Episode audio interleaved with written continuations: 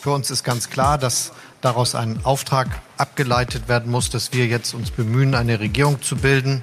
Eine Regierung getragen von den Parteien, die die Wahl gewonnen haben. Wir haben in diesem Wahlkampf immer deutlich gemacht, dass es einen Aufbruch braucht, dass es nach diesen Jahren, wo Deutschland äh, wirklich schlecht regiert worden ist, gerade mit Blick auf Zukunftsaufgaben, dass das äh, diese große äh, Aufgabe für das nächste Jahrzehnt ist und dafür für neuen Wohlstand und vor allen Dingen eine klimagerechte Gesellschaft zu sorgen. Dieser Anti-Wahlkampf hat manche sogar eher abgestoßen, würde ich sagen.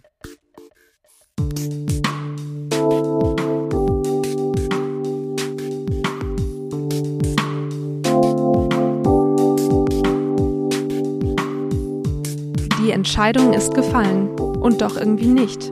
Der scheinbare Sieger der Bundestagswahl 2021 kommt aus dem Wahlkreis 61. Ob er auch Kanzler wird, das steht noch nicht fest. In dieser, der letzten Folge unseres Podcasts, schauen wir auf die Ergebnisse im Kleinen, nämlich in die Stimmbezirke und wir schauen auf die Bundesebene. Außerdem erklärt Olaf Scholz in diesem Podcast, warum er so gut abgeschnitten hat. Und wir fragen die Menschen im Wahlkreis, wie sie die Wahl bewerten und welches Regierungsbündnis sie sich wünschen. Wir, das sind Sophie Chilwig und Nanke Garrels. Und das ist Wahlkreis 61. Die großen Trends dieser Wahl. Die SPD gewinnt, die Grünen und die FDP auch, und die CDU geht als großer Verlierer aus dem Wahlkampf. Bei der AfD bröckelt's und bei der Linken herrscht Weltuntergangsstimmung. Und was im Bund gilt, das gilt im Wahlkreis 61 erst recht.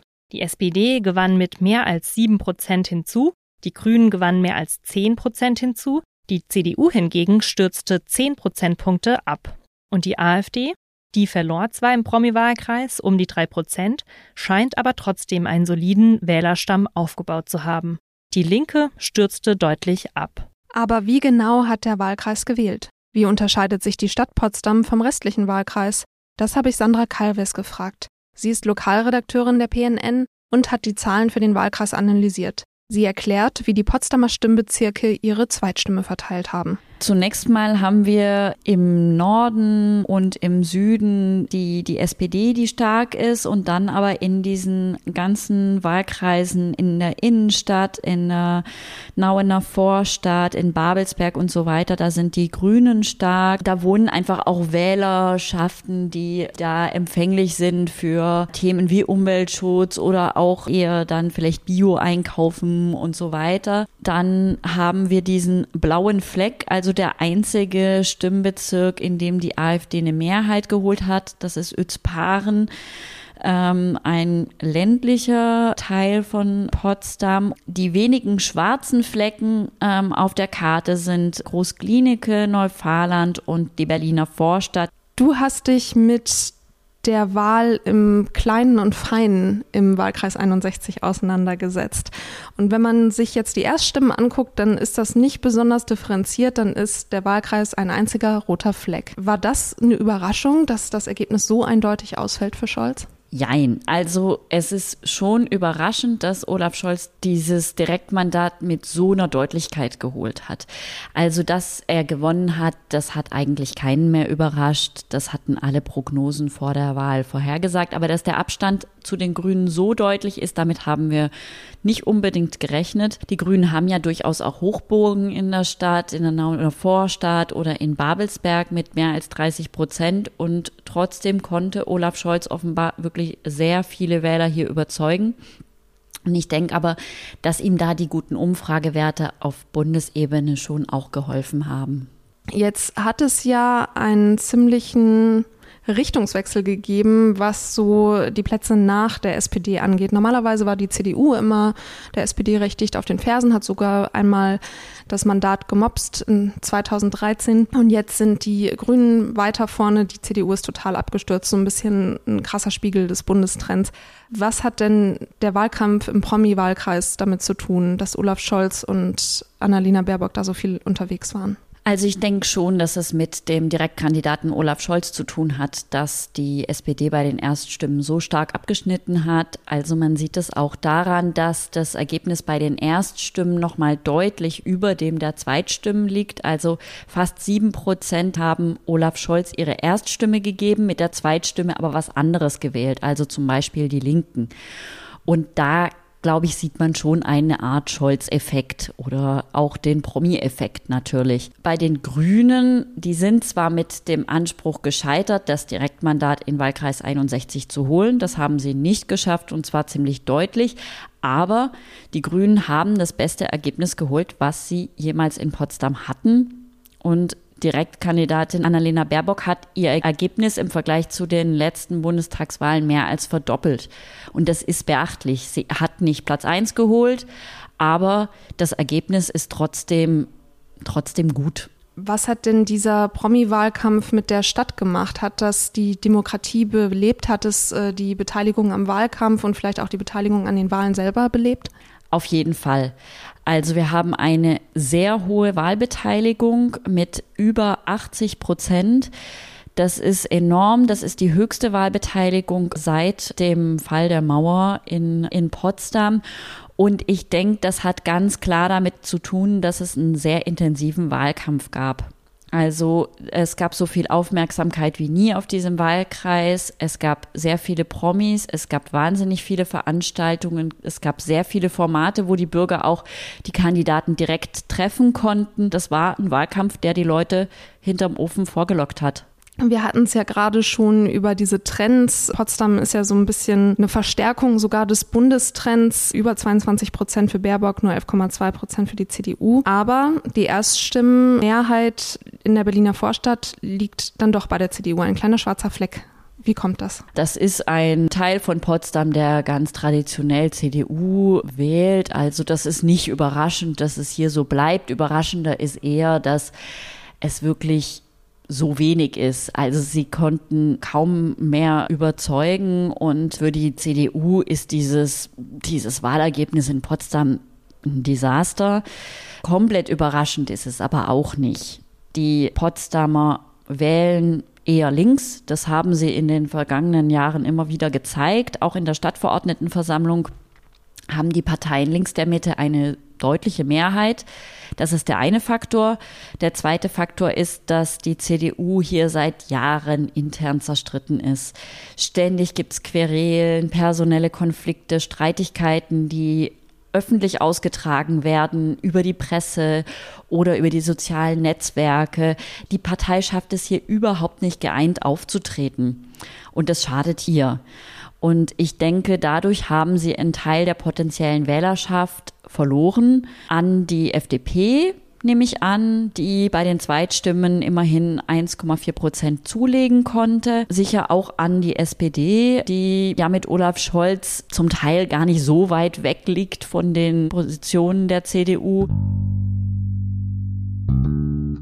Die Verliererin in diesem Wahlkreis Saskia Ludwig jagte die CDU bei den vergangenen Bundestagswahlen noch die SPD und luchste ihr 2013 sogar das Direktmandat ab, fällt Ludwig jetzt deutlich auf einen dritten Platz zurück. Ihr Wahlkampf mit vielen Hinweisen auf ihre tiefen Wurzeln in Brandenburg und Potsdam und ihre Sticheleien gegen den Hanseaten Scholz nützten ihr wenig. Sandra Kalves meint, also ich weiß nicht, ob sie damit jemanden überzeugt hat oder nicht. Das kann man natürlich nur vermuten. Aber mit ihrem Slogan eine von hier glaube ich nicht, dass sie hier besonders punkten konnte. Das war nicht wahlentscheidend für die Potsdamer. Die haben nach den Inhalten geguckt, auch nach den Kandidaten sicher. Aber dieses, wir hauen auf Olaf Scholz drauf, weil der kennt sich in Potsdam gar nicht aus, das hat nicht gezogen. Dieser Anti-Wahlkampf hat manche sogar eher abgestoßen, würde ich sagen. In einem Statement versucht Ludwig, ihre Rückkehr in den Landtag als etwas Positives zu verkaufen. Sie sagt zum Verlust ihres Bundestagsmandats Back home. Nach einem 22-monatigen Gastauftritt an der Spree in Berlin bin ich nun mit ganzer Kraft wieder an der Havel in Potsdam aktiv. Als wirtschafts- und energiepolitische Sprecherin der Fraktion im Brandenburger Landtag warten große Arbeitspakete. Das ist insofern bemerkenswert, als dass Ludwig vor der Bundestagswahl immer klargemacht hat, dass sie das Landtagsmandat aufgeben würde, wenn sie in den Bundestag erneut einziehen würde. Sie sieht das Rampenlicht für Scholz und Baerbock als Ursache für ihr schlechtes Ergebnis. Sie sagt, der zurückliegende Wahlkampf war kräftezehrend, jedoch im Vergleich zu 2017 von einer anderen Qualität. Durch die Fokussierung auf ein vermeintliches Kanzlerduell standen die Themen vor Ort selten im Mittelpunkt und wurden oftmals von bundespolitischen Fragestellungen überlagert. Was man auch nicht vergessen darf, auch die Linke ist stark abgestürzt, hat sich bei den Stimmenanteilen halbiert. Norbert Müller, der Direktkandidat mit viel Erfahrung im Bundestag, konnte in dieser Wahl nicht überzeugen und fiel von 14,7 auf 7,8 Prozent zurück. Auch das kann man wohl mit dem aktiven Wahlkampf von Scholz und Baerbock erklären, aber auch die Bundespolitik wird da wohl eine Rolle gespielt haben. Politikfreude und ein Trendwechsel. Die Promi-Wahl hat also einiges durcheinandergewirbelt.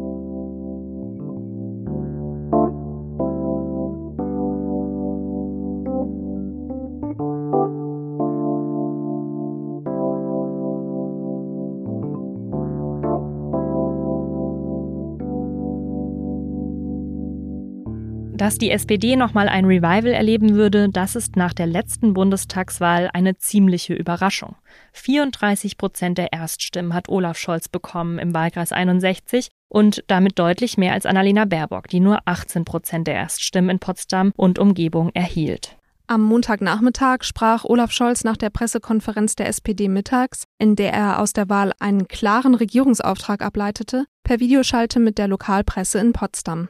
Das Gespräch war übrigens auf 14.07 Uhr gelegt worden und für fünf Minuten angesetzt. Da es aber zwei Minuten später losging, ging es dann noch fünf Minuten länger.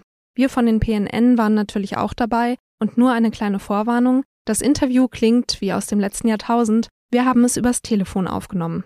Wir haben Olaf Scholz gefragt, was er denn im Wahlkreis 61 besser gemacht hat als seine ebenso aussichtsreichen Konkurrentinnen von der CDU und den Grünen. Seine Antwort? Das gehört nicht zu meinem Politikstil, mich da zu anderen zu äußern. Ich habe mir aber eine Sache vorgenommen gehabt, dass sie jetzt schon sichtbar wird während der Zeit vor der Wahl, die ich auch nach der Wahl, was ich auch nach der Wahl machen will, nämlich oft da zu sein, auch bei ganz kleinen Terminen. Und natürlich hat viele bewegt, dass das möglicherweise nicht nur der Abgeordnete des Wahlkreises ist, sondern auch der nächste Kanzler. Und das hat dazu geführt, dass viele das erst recht wollten. Das ist ja schon mal gut. Aber zweitens hat es auch dazu geführt, dass viele wissen wollten, ob ich auch danach viel da sein werde. Und das ist so. Das werde ich machen. Das habe ich extra deshalb hier auch sichtbar werden lassen. Und das wird auch außerhalb von Wahlen so sein dass er da sein will. Diese Formulierung hat er ja öfter verwendet in seinem Wahlkampf. Er hat sich im Wahlkreis als der Kümmerer gegeben und die guten Umfragewerte, auch bundesweit, haben ihm auch hier geholfen. Dass er nicht öffentlich sagt, warum er seiner Meinung nach so viel besser abgeschnitten hat als seine Konkurrentin Annalena Baerbock, das liegt vielleicht auch daran, dass er demnächst mit ihr noch Koalitionsverhandlungen führen will. Scholz ging dann auch noch darauf ein, was er, wenn er Regierungschef würde, zuerst angehen würde. Ich halte von 100-Tage-Programm nicht, aber man soll sich vornehmen, bestimmte Dinge sofort auf den Weg zu bringen. Ich habe ja im Wahlkampf immer darauf hingewiesen, wie wichtig mir die Anhebung des Mindestlohns ist und dass das schnell geschehen muss und auch im ersten Jahr für mich eine Frage ist, über die diskutiert, also eine Frage ist. Und äh, ich habe äh, auch davon gesprochen, dass wir die industrielle Modernisierung Deutschlands insbesondere im Hinblick auf den Klimawandel und die Energiewende hinkriegen müssen, was den Ausbau der erneuerbaren Energien betrifft. Und das sind sicher wichtige Punkte, die schnell geschehen müssen. Aber ansonsten ist jetzt nicht die Zeit, um jetzt über einzelne konkrete Politiken zu diskutieren, denn das muss vertrauensvoll unter denen passieren, die künftig miteinander regieren wollen. Obwohl das ja genau die Fragen sind, die sich nun alle stellen. Wie schafft er zum Beispiel seine zentrale Forderung, den Mindestlohn auf 12 Euro anzuheben, zusammen in einem Bündnis mit der FDP, oder wo wären er und seine Partei bereit, Kompromisse einzugehen? Denn eines steht fest, in einem Dreierbündnis müssen sich drei Parteien verständigen und vielleicht einige ihrer wichtigsten Forderungen abschwächen oder ganz fallen lassen. Was halten die PotsdamerInnen von dem Ergebnis und welche Koalitionen wünschen sie sich? Und ist es wirklich so, wie Scholz sagt, dass er hier einen Kanzlerbonus hatte? Wir waren in der Innenstadt unterwegs und haben einige befragt, was ist ihr erster Eindruck von der Wahl? So wie ich es erwartet habe, weil ich vorher schon gut fand, wenn es eine Ampelkoalition geben würde. Finde ich nicht gut. Wieso nicht? Weil ich die Partei, die ich favorisiert habe, hätte ich mehr Prozente gewünscht. Ich glaube, mir ist das Ergebnis ziemlich egal, weil ich nicht glaube, dass es irgendwelche realen Auswirkungen äh, auf mein Leben hat. Also ich habe die SPD gewählt, aber würde es generell gut finden, wenn auch die FDP auf jeden Fall dabei ist. Ja, ich sehe es jetzt skeptisch. Da ist keine Partei eindeutig vorne, dass man sagt, das ist so klassisch, die stellt jetzt den Kanzler und könnte auch allein regieren. Das wird jetzt so ein Mischmasch werden. Ich glaube, Rot-Rot-Grün wäre der Favorit gewesen, ja. Naja, dann ziert sich der eine und der andere sagt, oh, wenn du mir ein Ministerpöstchen hier gibst, dann gebe ich dir das. Dieses äh, Hin- und Hergechinsche, die Gefahr finde ich sehr, sehr groß. Was würden Sie sich denn jetzt in der Situation, wie Sie es wünschen? Oh, was würde ich mir für die Regierung wünschen? Dass da mal jemand ist, der klare Kante macht und der klar ausspricht, wir müssen was ändern an unserem Rentensystem, wir müssen was ändern an unserem Gesundheitssystem. Also, dass mal jemand kommt und sagt, so, wir müssen jetzt mal die Ärmel hochkrempeln und was machen. Für diese Fragen sehe ich da keinen. Wirklich, traue ich das keinem zu, dass die das anpacken werden. Auch nicht Olaf Scholz? Nee. Wäre es Ihnen denn wichtig, dass der nächste Kanzler aus Potsdam kommt? Nein, ist mir nicht wichtig. Gar nicht. Also, da bin ich völlig offen. Das ist mir egal. Hauptsache er macht gute genau, Arbeit, gell? Genau.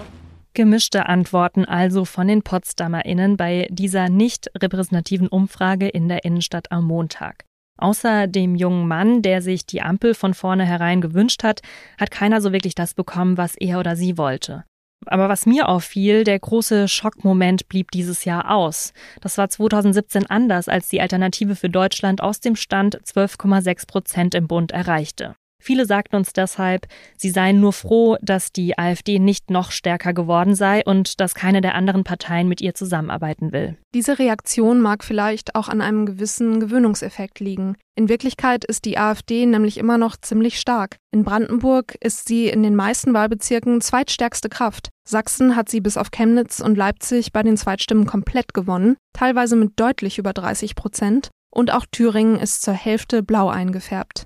Ihre Existenz ist zur Normalität geworden in der politischen Landschaft. Das Ergebnis der Wahl ist eines mit Ankündigung. Zersplittert, uneindeutig und vieles bleibt weiterhin offen. Nicht nur, wer welches Amt bekommt, sondern vor allem, welche Gesetze und Programme in Zukunft aufgesetzt werden, wie die Politik also aussieht, wie die Digitalisierung und der Klimaschutz vorangetrieben werden, wie die Schere zwischen Arm und Reich verkleinert wird, wie das Gesundheitssystem erneuert und das Bildungssystem auf den neuesten Stand gebracht wird.